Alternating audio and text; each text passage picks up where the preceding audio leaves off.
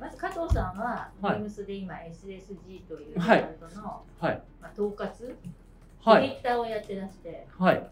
SSG ってどんなブランドっていうのをもしもし言語化するとどんな感じですか？SSG は自分の考えをそのタイミングタイミングで形にしていくブランドになってます。その軸がやっぱりストリートっていうか、はい。自分がこういるフィールドを中心としたものうんでもともとはサーフスケートはい。アートにカルチャーであったりはい。ライフスタイルをテーマにしてはい。ものづくりしてるブランドになってるんですけど。SSG ですね。そうですね。はい、もともとは。元々は。あでも今はそうじゃないんですか？あ今もそうですね。割と本当に自分が気になってるものとか、そういうのをこう常々作って形にしていきたいなと思って作いつってるもそういうこと考えてる感じですね。いつも考えてますね。なのでうん。テーマっていうのは毎シーズン毎シーズンコロコロコロコロ変わっていて、はい。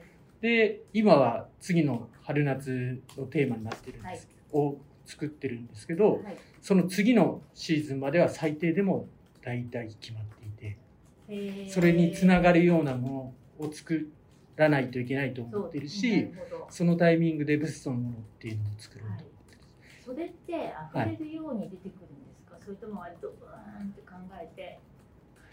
ああどうですかね。僕あの家業で農家とかやってるじゃないですか、かはい。もう100本200本の大根とか人参ずーっと洗ってる時とかあるんですよ、そういう時とか、うん。ただぼーっとしてるぼまあ無心になって洗ってるんですけど、はい割とそういうタイミングであこういうのあったらいいなとかこういうの面白いなとか こういうのやっぱいいんじゃないかとか 割とながら。なんかはい。ファッションって結構天の弱じゃないですか、どういうことですか？こうルールっていうのがあるあるとは思うんですよね、ね重量とかよよくこう革靴の色とベルトの色を合わせたりとか。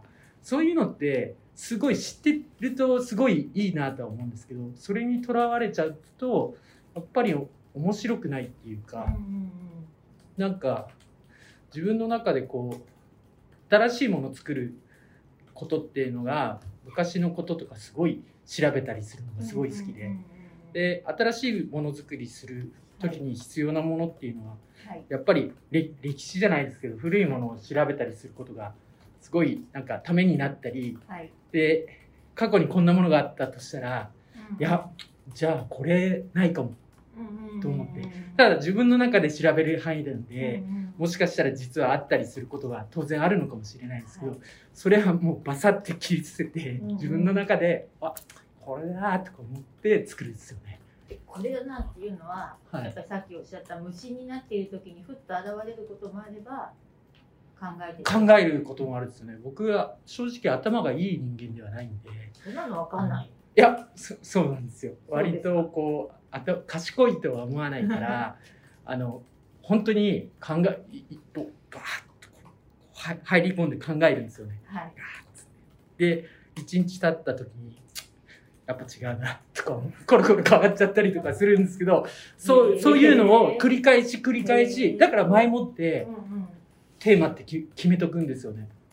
なるべく早めにうん。考えとけば何回もその作業をずっと繰り返し繰り返ししていくうちにやっぱりこれだっていうような自分の中の答えをちょっとずつ進化させていく。うわあそうっす。鍛えていく感じです、あはい。やっぱ農業型かもしれない。あコツコツかもしれないですすごいよねコツコツ型なんですね。でそれ磨いていってそれでやっぱり形にする。あと物が本当に好きなんですよね。洋服って着ないと着てその進化がとかなんか着たらその着ることで完成されるのは当たり前だとは思ってるんですけど、はい。そうじゃなくて服をこう集める集めたくなるっていうかおおもちゃじゃないんですけどはい。なんかそういう気持ちもすごいあってそうなった時に自分が作ってるジンがはい。何をテーマにしてはい。どういう意味で作ったかっていうのが必ず書いてあるんではい。それをふと手にした人がはい「わ何これ?」みたいな「これちょっとっ集めてこのシーズンだけでも集めたいな」って思うようにんなってくれたらなっていう気持ちもあるんですよね。それも昔からあるんですね。昔からある。最初に服作りに関わった時から。そうですね。割と学生の時からはい。物を集めたりはい。物に対してもこうこれいいなこれいいなこれいいなっていうのがすごいあったりするタイプだったと思うんですよね。服についても。服。うん。で高校の時は実は美術部ではい。アートがすごいはい。好きで。はい。けどこうアートにこうどっぷり浸かるんですよねその時は。うんうん。ただそれでいいのかなって思っちゃったりして。はい。で大学行くとはい。アートから離れてはい。ガチガチの体育会のラグビー部に入るんですよね。でそこではいはいそこでやっぱりラグビーすごい面白くてこうチームワークとか大事ではい。こうなんか自分よりもみんなのために何かやらないといけないみたいな ちょっと日本人っぽいところがあるじゃないですか。すごい。あるんですよ。ガチガチしたうん。ちょっともう泥臭い青春を感じてたんですよね。その時にやっぱ俺服好きかもなってちょっと思ったんですよね。その時に。そういう中にいる中いるんだけど月曜日ってすごい唯一の休みなんですよ。月曜日に行くのそこで。はい。あの月曜日が唯一の部活が休みの時でそそのタイミングで原宿とか下北とか行って服を見る喜びをすげえ感じてたんですよね。逆にね。はい、みんなアメカアメカジなんですよ。ド定番ラグビー部なんで、ラルフとかそういうの好きなんだけど、はい。僕は裏原であったり本当になんていうの原宿とか渋谷のその時流行ってたムーブメントっていうそういうのにどっぷりラグビーやりながらもちょっとこれやっぱいいなとか思ったりしてたタイプさらに服好きに気づいたってことだ。っていうのもあります俺。へえそっか。それでラグビー。にどうつながるんですか？でやっぱりコツコツコツコツ物を集めていくうちに、うん。自分も作りたいしバイングやりたいなっていうふうに思ったんですよ。はい。多分あの入社試験の時面接ではい。何人かの方がガトー君のあの話はすごい良かったっていう。どふうんに言ってそれは確か僕その寮生ではなかったんで寮外生だったんではい。家に帰って月曜日に買ったものっていうのを値札とかレシート取っといてこうお店みたいに陳列してたんですよね。だからその日のコーディネートっていうのがいくらだかっていうのが分かったりとかしてあ今日こんぐらいの すごい変なやつだったのかもしれないですけど。これ今日の合わせ今だと結構ファッションなんとかでよくやってるじゃないですか。いくらいくらのとか。その大学の時に今日のコーディネートいくらいくらなんだよなとか思って それを着てまたで指輪とかこうアクセサリーとか時計とか買ってもこう並べるってそなんならプライスキューブみたいのを買ってこう置いてあったぐらいだったんで。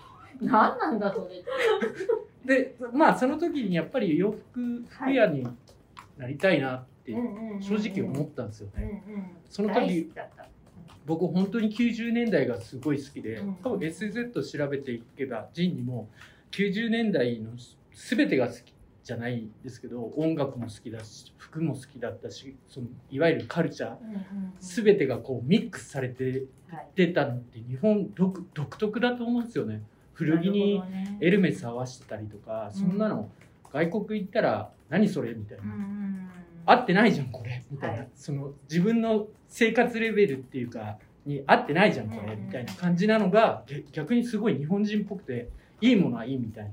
ジャンルもジャンルも価格も超えて編集しちゃう。もう編集してそれが新しいものだったりしてるのがすごいかっこいいなって思ったんですよね。うん。ではい。僕もこういういろんなものをすごい好きで集めてでしまっては今度これ飾ろうとかガーッとややるんですよね。部屋の中でしょ自分の。自分の部屋の中です、はい。今はもう部屋じゃだけじゃなくて廊下にもな待ってください。今もやってんですか？今プライスキーブはさすがにつけないんですけど今自分の中ですごいこれだなっていうのは玄関にこうかっちりこうアートをあがっちり集めてる固めるんですよ。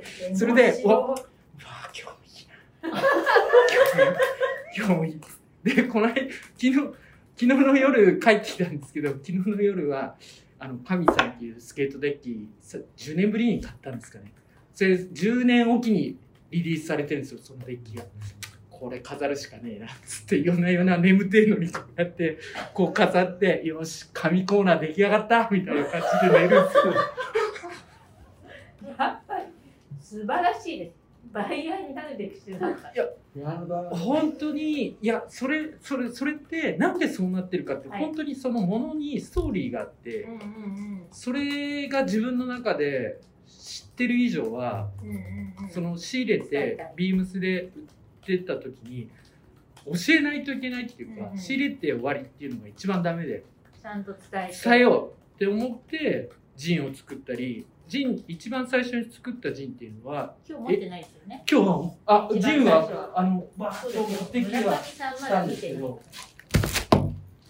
あの出張に行った時にレポートを書いたんですけどそれも本当にこう自分がレポ出張なんか行かしてもらうんだったらいっぱいし伝えなくちゃいけないと思って作ったのがはい。最初のジンだったかもしれないあーなるほど。それからプライベートでも作り始めたりとかして、はいい。ろいろ本当になんていうんですかね。はい。やっぱ自分が知ってるものをうん。伝えるためにはすごいいいと思ったし、うんうんその地元のジンを作ってたりするもうスケートの亡くなられた方なんですけど先輩とかはこの名刺代わりにこのジンっていうのは私で俺はこういう人間なんだよっていうようなこビームさんう風にあいえいえいえ。なってるの話を聞くとそれいいなってすごい自分の中でもうんうんうん思って、で25年ちもう25年ですかね。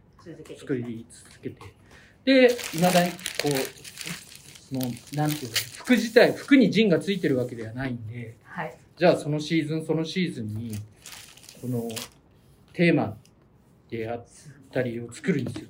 でこの間トラさんとコラボした時もはい。この服ってただ服でデザインしてもわからないじゃないですか、これはトラさんのものトラさんをテーマにしてるんだっていうことであのトラさんの履歴書出てくるんですよ映画で。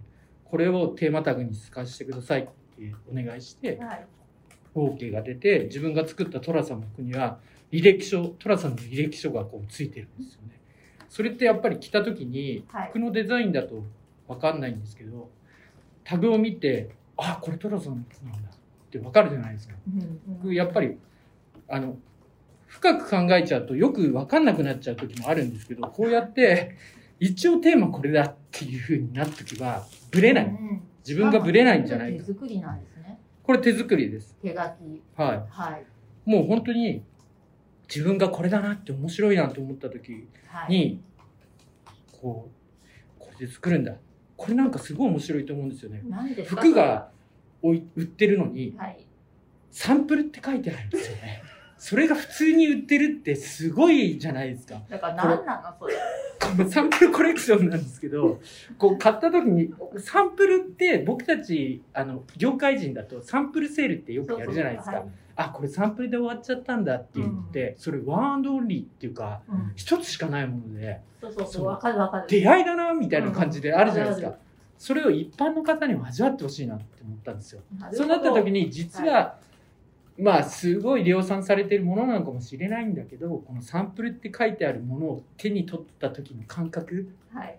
わーっていうのを 味わってほしいっていう意味でこう作ったりするんですよで。これなんかそのもうこまこまなんて何が書いてあるんですかさあの今の考えがあ今の考えがこうして店頭に並ばれているのになぜサンプルと書か書かれているのかとか通 通常って店頭に並ばれているものはっていうふうに書いてあるんですよ。で見た時に何これみたいな感じになるじゃないですか。なるなるそれがまたいいんですよね。これだけ色が違うじゃないですか、はい。これにもちゃんとした意味があって B 品ってファックドアップっていう B 品の意味なんですよ。だ。から通常はこれトラさんなんで通常は黄色じゃない黄色であるはずの SSZ のテーマタグが白っていう時点でファックドアップなんですよね。でなるほど。ファックドアップっていうものっていうのは B 品をビームスで売るっていう B 品の B がビームスの B にもかかってるっていうそういうところを考えてうわちょっといいなって自分の中で盛り上がるんですよね。それをいかに形にしてはい。手に取った方に伝えるかっていうのが僕のあの最大のこうまあ作り終わってからの動きであったり。すごいその熱量ってお客さんに伝わってる感ありますか？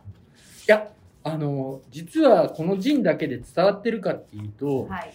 それはちょっとわからないところは実はあったりする。謙謙遜しないでいてください。ただ、はい。まあ、あの、今インターネットとか SNS で発信できるじゃないですか、うん。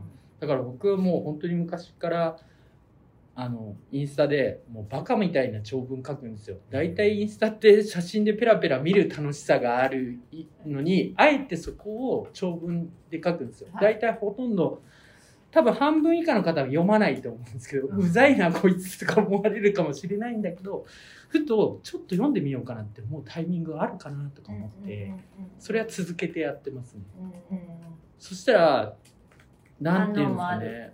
反応もああったりはします。うんはだってこれって伝えたいもってことが目的じゃないですか。これ伝えるための。いろんな。はい。あとはコレクションするためのこの準備ですよね。やっぱり物とかベースがなければはい。人って集められないじゃないですか、やっぱり最高の僕たちコレクターとかってコレクトする人ってそのコレクターブックみたいのがあるとすっごい分かりやすいんですよね。そう。いうのがそのビームスで売ってる服に実はあるとかそれを手にした時の喜びっていうのが本当に僕はいいなって思っちゃうんですよね。そういう喜びをお客さんにもぜひ味わってそうですそうですね。そこを伝えたいっていうはい。強い欲求ですね。そうですね。さらに最近はさらに思うようになったん何ですよ。ですやっぱりいろんなものが溢れてるじゃないですか、うん。で正直大量生産するといいものでも安く買えたりするんですよねやっぱり、けどそこばっかりみんなが言ってしまうと良くないと思うし、物が溢れてる中自分たちって作る商売なんで作るものの意味っていうのを本当に考えないといけないなとか思ったんですよ。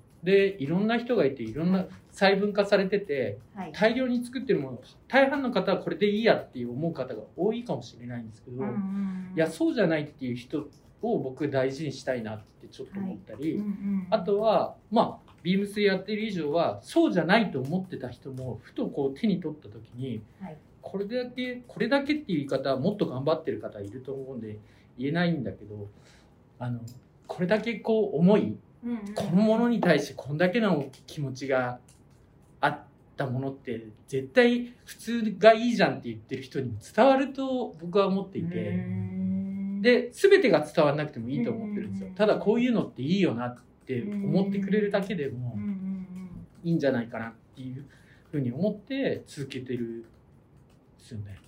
なんでそんなに服が好きなんですか？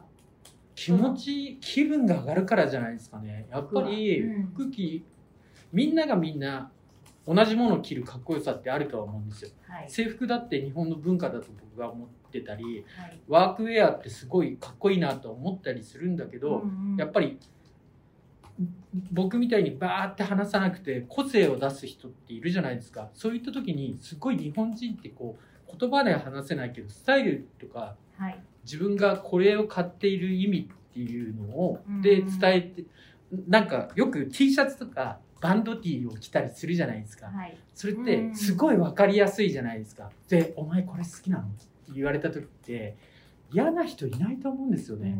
あおお前も知ってるっつって、うん実は俺これすっごい好きなんだよねっていうので人の人がこうなんていうんですかね。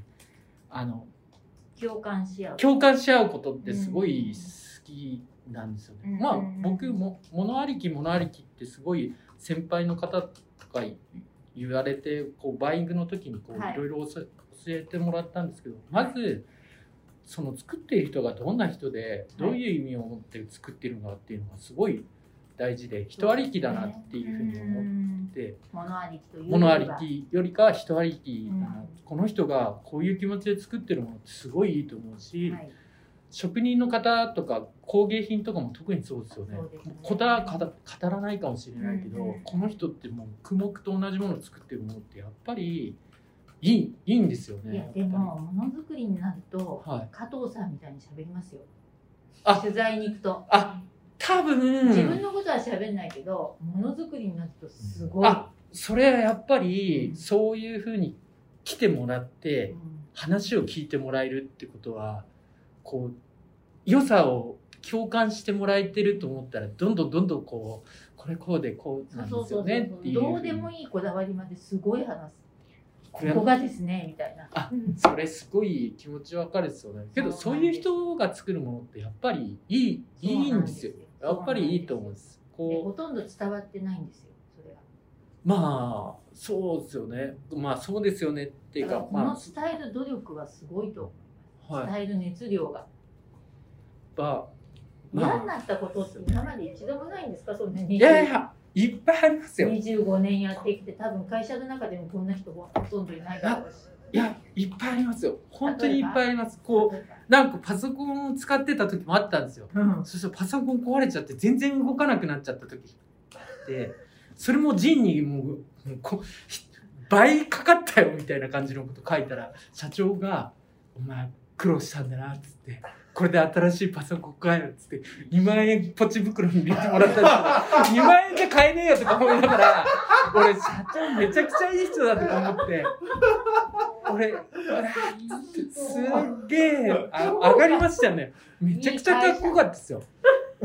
本当にあのほらペイペイなんですよ。で別に末端にいるんで。若い頃本当ねに若い頃でまだ20代 SSZ もできてなかった時ではい。この SSG の陣だけを作ってた時あったんですよ。勝手にやってたんでしょだってか勝手にやってたんですよ、はい。でバイングしたものをこはい。うでこうで伝えるために作ってたものでこううわもう本当やばいよみたいなことを陣に書いてたらそれを読んで本当にポチ袋で2万円いただいて俺めちゃくちゃ本当に俺この人が社長の時が俺うわ買えないですよ2万円じゃパソコンなんて。気持ちがね。気持ちがすごいいいじゃないですか。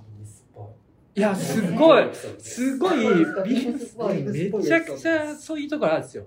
人間臭くていいじゃないですか。い。や、いいですよ、いいですよ。僕、まあ、その時すごい思いましたね。本当机とパソコンか貸してくれよとか思いながらも、僕、店兼務だったんで、週、週に1回、2回ぐらいパソすコンをいじくりにはいオフィスに来てたんです。その時、遠藤秀っていう同期のやつのパソコン借りてたんですよ。そいつがフォルダ使い、もうフルに使ってるもんだから、俺のフォルダ入れらんねえじゃんとか思いながら、いつもこう仮の、仮の新規ホルダーっていうのを作って全部遠藤秀の10個ぐらい入れるんですよ、そこに。そしたら、ようやく僕のフィルダーが、その、画面外から出てくるんですよ、こう。なんで俺こんなことやんだろうとか思いながらそうです。よなんでやってたんでしょうねなんでこんなことしなくちゃいけねえんだろうっつって。で、使い終わったら、その、フフォルダーからこう取り出して、元の画面にして帰るみたいな。だ、だいたいそれ5分ぐらいかかりますからね。意味ね、すげえ意味ねえ作業こうやったりするんですよ。俺バカみてえなとか思いながらす。ごい本当パソコン貸してくれよとか思いながら。すごいいやいや2万円のポチ袋いやいや、本当にそういうことすごいありましたよ。でもやめなかったんですよねやめなかったですね。だってほら上司から何でしたっけ？書かないけどあれ？お金もあれですよね自分でこうカラーコピーとしてああ、そうですよ。だから最初の頃は大体1回作るに3万ぐらいかかるんですよね。はいそれを、いや、俺ちょっとこれできないなとか思って、自分、会社のコピー機を使うようになったら、あの、上の方に、こう勝手にコピーすんじゃねえよ、みたいな感じで言われて。で、ジンも、そのラストイシューっていう、それは何年目目ぐらいのことですか？それ何書年目ですかね。ジャパンぐらいジャパンにいた時なんで何年ですかね入社して10年経ったか経ってなかった時かもしれない。でもジャパンだったらまだ56年前ですね。あいやいやいや。いやあいやもっともうジャパンオオープニングの時だったんで。あそうか。はい。本当にそんな感じです。はい。98褒められ年ですね。てやめたんですかやめろお前あでうん。ラストイシュー作って、はい。そしたらこう同期の方とか今辞められた草野さんとかが「いや加藤やってるのすごいいいことだから絶対続けた方がいいよ」って言ってくれて、でそうだなっつってけど今まで通りの作っちゃうとお金かかるかはい。らと思って一、つだけ新聞みたいな号があるんですよね。はい。それはページをいっぱい作ると自分で負担化しなくちゃいけないから、枚数少なめにして、うん。でけどそそその後副社長がそれをたまたま見て新聞版を新聞版だったのか何版のかはい見て「いやお前いいことだから続けていいよ」って言われてからなんか使えるようになりましたね。よかったですよよね続けて。本ね当に続けてよかったですよね。今まで全部で何何号ぐらい何号ぐらいですかね。まあこれこれはもう本当にただ SSZ っていうオリジナルラインができてた号でそれでも全部揃ってないんでかはい。もう本当に30とか40ぐらいは普通に作ってるんですよね。最も出来が良かったのとかって自分の中でありますか？ああどうですかね。なんかいやその時その時でやっぱり作り方でこれがベストだみたいな感じで思ってるんでまあ思い出があるのはやっぱりいざ鎌倉ですかね。本当に自分のフィールドの第二のふるさとの鎌倉をテーマにしてて。でもう本当に家族総出で作った号になるんで。家族総出？本当にモデル？待ってください。どういうことですか？もいやあのこれは僕僕のもういざ鎌倉ってもう結局僕の鎌倉愛が詰まってるだけなんですよ。ぶっちゃけちゃうと。これそう見ました見ましたこれあの関係ないんですよ。ビームスは 本当に本当に関係全然関係ない。本当にビームスが推してる。定食屋でも何でもないんですよ。けどこれ家族愛を感じる。フィ待ってください。僕の家族愛ってどういうことですフィールドを感じてるしでモデルモデルに息子2人を、でこれだって本当だったら撮影来るって言って1日車出して僕結局車出して駐車場に止めてで服いっぱい持ってこうバーってこう取りに行くんですよ。はい。でななんで息子にしたかって言ったら、はい。い、ざ鎌倉なんで鎌倉のモデルじゃないとダメだなって思ったんですよね。しかも SSZ って今後は自分の年じゃなくて若い子に来てってもらいたいなってすごい思うところがあって、それリアリティに表現するんだったら鎌倉在住の中学生であったり高校生に来てもらうっていうのがいいなと思ったんですよ。でまあなんか初めてルックを SSZ のルックを自分で作ろうと思った時に、はい。まあ、スタイリストの方に相談したりはしたんですけど、はい。結局モデルすごい大事だようんって言ってて、でただ外人のモデルの方とかすごいきちっとした方よく使うじゃないですかけどそれだと僕 SSZ じゃないなと思って、本当に普通の人ではい。鎌倉に住んでる方が来て、はい。ああいいじゃんって思うったものっていうのがやっぱりそのシーズンのそのコレクションには絶対合ってると思って。でもうよしって学校学校終わりにあの鎌子前に行ってで写真撮って。で市場でもうこの市場の中でも撮ってる写真がちょっと多いんですけど僕は本当に市場ほとんど4日に一度必ず行くところなんではい。でそこで撮影してみたいな。で最後こう「ありがとね今日は」つって「ラーメンおごってやるから」つってラーメン食いながらこう「よかった。この後本当によかったよ」つって。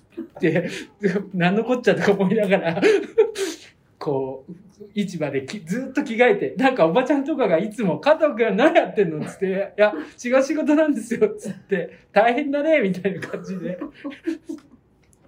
でまあ市場の人でもはいモデルやって喜んでいや、喜んでくれましたよ、やっぱり。パはパの株上がったんじゃないですか？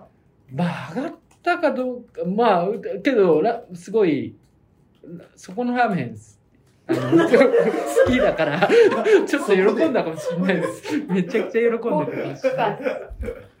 いや、そういうの、すごい大事なんですよね。本当にその、ビームスのすごい良さとか、ビームスっぽいところも表現しつつも自分らしさっていう、今後はやっぱりビームスの中での自分っていうのをこう見つめた方がいい。っていうかフラットに誰でもできることを知っててもしょうがないじゃないですか、ぶっちゃけ。そう考えた時に、本当に、なるほどね。ビまあ、ビームスに言えばこのルック作るんですよって言えばそのねある程度の予算割いて作ってるブランドなんではい。じゃあこんぐらいお金出せるよこうだよこうだよっていう方はできるのかもしれないんですけどやっはいぱりそこをやっちゃうと僕のやり方じゃないなっていうふうにも思うし、結局あのその時は駐車場代だけ払ってもらおうと思って駐車場代だけ請求してまあ言ったって2 3 0 0円の話で。会社に。会社に、はい。あとかもう本当になんていうんですかねなるべく未然っていうか自分がこれだけやってるものっていうのはやっぱり自信とか、うん。こんだけやってるんだっていう風な気持ちがどんどんどんどんう強強くななってくると思うんですよね。でもそれってすごくいいところなんですけど自分勝手と紙一重じゃないですあかそうですよそうですよ。で在庫積んじゃうことってないんですか？いや、えっ、とだ、だからそこは精査しますよ。んあの、結局、売れ残っちゃったら、会社に、僕、やっぱ好きなことやれっていうふうに、子供とかにみんなにも言うんだけど、けど好きなことってすごい、あの、他人に迷惑かけないことが大大前提にあるじゃないですか。あ SSZ 作る時に、これ以上は売れないなとかこれ以上作っちゃうとまずいかもっていうふうにはすごい人一倍思うタイプですよね。うんなんで今のところ多分去年だかなんか見た時にはあのビームス内では予約した商品の次に消化率がいいブランドになってたと思います。今はちょっともうちょっと下がっちゃってるかもしれないですけど。すごいじゃないですかそれなんか数字的に出てたみたいではいあの、まあ、消化率はまああの精査して作ってるまあ規模がちっちゃいっていうのもあるのかもしれないもうもちろんそれがあるんですけどその他の部署のオリジナルに比べたら全然数作ってないからっていうのもあるのかもしれないですけどすごいあの迷惑かけたくはないなっていうすごい気持ちはあるんですよね。それと逆に会社からそこまでうまくやれてるなら、はい。もっとでかくしろとか言われないんですか？言われたりする時もあるかもしれないんですけどね、はい、あの僕がこの SSZ っていうのはうん。もう一つさっき接客がすごいいいですっていうふうに言ってたじゃないですか。それってまあ今後ウェブとかが発展したら、うん。ウェブの中での接客の良さっていうのは伝わるかもしれないんですけどやっぱりお店に来る意味っていうか、それをすごい大事にしてるんですよね自分の中、自分では。うん。で SSZ に関してははい。すごい大きなコラボ、あのコラボ先とやったもの以外ははい。基本的にはウェブでの販売してしてない、うんですよ。うんそれっていうのははい、それっていうのはやっぱりお店に来てうん。ちゃんと試着してもらって買ってもらうっていうのをすごいあのブランドをこう立ち上げた時からずっと思っていてお店にビームスに来る意味っていうか、で最近はちょっとこの中になってしまってちゃんときっちり設営ができてないんですけどそのシーズンシーズンなんで作ったのかっていうのが店の中で表現できるようにうん。あのテーマのやつを。なんで最新とか前回前々回のものっていうのが人原画がないんですけどそれはお店にまだ飾ってあってあのその前のシーズンぐらいまでのものっていうのを置いてあこ SSZ ってこういうことやってるんだなっていうのを感じてもらえたらなんか極力アーティストのコラボっていうかジン作ってたり柄を作る時もはい。本当に自分でできることは本当自分でやろうみたいな感じでもうん。でできる範囲でやってできる範囲であんまり規模は大きくしないそうですね、うん。あの柄シャツって言って柄のシャツ作ろうっていうと大体普通の方だったら柄をかける方とかにお願いするじゃないですか、僕はそういうのはまずそこは考えないでまず自分でじゃあししらすのシャツ作ろう。鎌倉でしらすのシャツを作ったらいいな。由比ヶ浜ってあの桜貝としらす有名なんですよ。で桜貝がなくなってきてるっていうのを知ってて、はいそんだったらもう柄で感じてもらおうと思ってしらすと桜貝のシャツを描いたのを柄にして売ったりとか。売れました？いや売れねえなとか思ったんですけどいやそれがう売れたんで味を占めて今回はアーティストリスペクトのアーティストを勝手にこう描い勝手にって言ったらおかしいんですけど自分の好きなアーティストを描いて。で、えっと柄にして売ったりとか。それ普通だったらあのちゃんとしたイラストレーターにお願いするのが普通のやり方なんですけど、まあ、自分の場合はじもう全て自分でやる。みたいな。なんで PR も基本的にはサンプルプレスルームに置いてあるんですけど窓口はプレス当然ビームスのプレスなんですけど、結局そのプレス費とか PR とかに一切金かけてないんですよね。普通だとビームスプラスとかマチマチュアリーさんとか RB アルなんとか多分ちゃんとシーズンシーズンにある程度の予算をどっち組んで 有名なスタイリストをしたしそれはそれですごい僕はそこに対してそれは素晴らしいと思うんですよ。でそれそれがファッションだと思うし今までの流れけどその流れに僕は反ることはないって思っていて一切そういうのにお金をかけようとか思わないですよ、ね、僕は僕でやっていく。やっていきますでこのやり方を今後もできるだけ貫いて。あそうですよね。た,、まあ、ただこうそれだとなんでこいつこのやり方が固まっちゃってんなって思われたりするとすごい嫌だから実は本当は2年ぐらい前には東京コレクション出たいっていうふうに上の人に言ってて。でそれは何でかって言ったら本当は5年ブランド立ち上げて5年以内だったら新人枠みたいのがあって、はい。お金がかけかかんなくてで出れるっていうのを聞いて、そのお金をかけないで出れるんだったら出たいなみたいな感じで思って。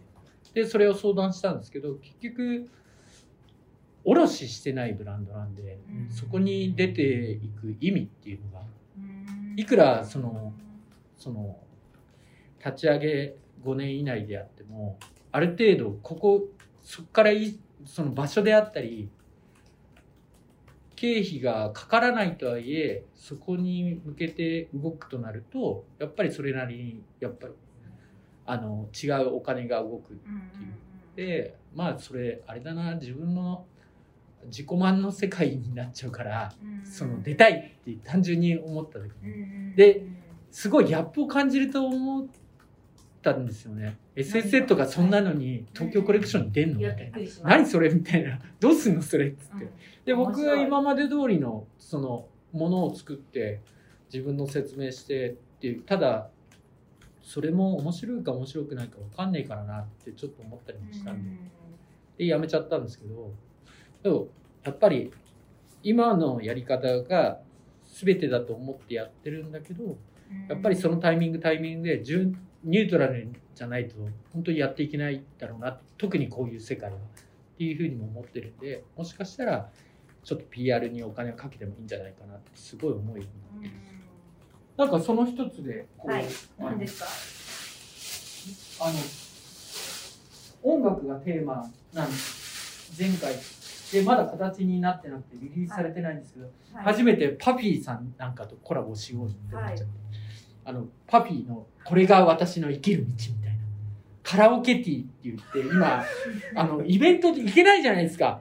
で大きな声で歌歌えないんだけど隣とか電車乗ってた時に前の人の T シャツにこの歌詞が書いてたら超上がるなみたいな感じになったんですよ。でカラオケそのカラオケっていうところって日本の文化でもあるし、僕たちみたいな一般の人ってステージに立つことってできないけどアーティストって大きなステージに立って歌っていろんな人に響いてそれが「うわすっげえ頑張ろう」とか「うん。うわめちゃくちゃいいじゃん」って。うん。洋服もそうでありたいっていうかすごい思っていてうん。でカラオケだとステージがあって普通の人でもステージに立って歌歌ってはい。その時すごいそれを聞いた人がもしかしたらこの人めちゃくちゃやばいじゃん。普通の人でもヒーローになれるとこがあってそれと掛け合わせてこれが私の生きる道みたいなのをカラオケティーを作りたいっていうのをパフィーさんにお願いしたら OK 一応いただいて。でまあこれプリントがまだちょっと正確じゃないんですけどこうカラオケみたいにこう文字がこうこうこうなんていうんですか歌ってるこううそうそうそうそうなんですよ。そういうのも。こだわってる。はい。なんですよ。これへー。SSZ アンセムズっていうはい上がる一曲のコレクションで最後にリリースされる予定。でまだちょっと発売日が。この時はちょっときちっとうん。パフィーさんってきちっとしてるアーティストっていうかうん。90年代代代表するアーティストなんでそこはちょっとお金をかけてやっていいんじゃないかって自分の中でも思ってすごいいいんですよ。しかも C 聖堂っていうのはすごいいいわたこれが私の生きる道っていうのは昔の服のパロディあふ曲のパロディなんですよね、うん。クレイジーキャットあそのあの植木ひひとしさんなんかのバンドのそうなんだ。そのパロディなんうん。ですパロディっていうかパロディなんですよ。うん。で SSZ っていうのはすごいパロディスケートとかサーフのブランドっていうのはすごい一つのそのその旬なものをこうサンプリングしたりするじゃないですか。その曲とすごい合ってたし「死聖堂」ってこれが私の生きる道っていう。死聖堂とのタイアップの曲なんですよね。そういうストーリーもあったりとかしてでもうこれはもう本当にパフィーさんのしこれが私ので自分もこれが私の生きる道みたいな感じで思ってやってることが SSZ なんですごいミックスしてはい。これで行きたいなって言って形になった最後の企画。S あのアンセムズの最後。えで今ラプチャーっていうその新しいあの今年本当は5周年で来年新しいシーズンなんでそのラプチャーっていうのは意味が2つあるんですよ。ラプっていう RU と RUP とーはい。あ RAP のラプチャーがあってはい。一つは完完成なんですよね。はい。完成っていうかこうライブをした後にみんなが完成を上げるじゃないですか。その完成でもあるし商品の完成でもかけてるんですよ。はい。でもう一つのラプチャーって崩壊とか破裂を意味してるんではい。同じ本当一文字違いなんだけど意味が全く変わってきて、はい。新しいものづくりっていうのは一回今まで 5, 5年間やってきた完成の形になってきてるけどこれから一回それを壊して新しいうん。壊さないと新しいものってできないよねっていうふうに思っていてうんそのその気持ちをラプチャーっていうラプチャーラプチャーになってるんですけどこれが AUP ラプチャーと AAP っていうので、はい。で同じこう重ね合わせてるはい。コレクションになってるんですよね。なんで今回のコレクションはフロントから見た時は普通の服なんですよ。けど後ろから見るとはい。古着加工されてて、はいま、フロントとバックのギャップ、うん。A と U を変えただけで言葉が変わガラッと変わるのを服で表現しているし、っていうような感じのコレクションになってるんですよ。語りますよね。いや僕、うん本当に自分の服っていうのがすごい好きで、うん。それをこうただか見てかっこいいって思うのはすごいいいことなんだと思うんだけど、もっと深く知った時にもっといいって思ったらめちゃくちゃいいじゃないですかだからこういう機会があれば本当にこういう風な感じでここまこういう風に考えて作ってるんですよっていうのはちゃんと伝えたいなってちょっと思っちゃったりするん素晴らしいですよね。ありがとうございますいやありがとうございます。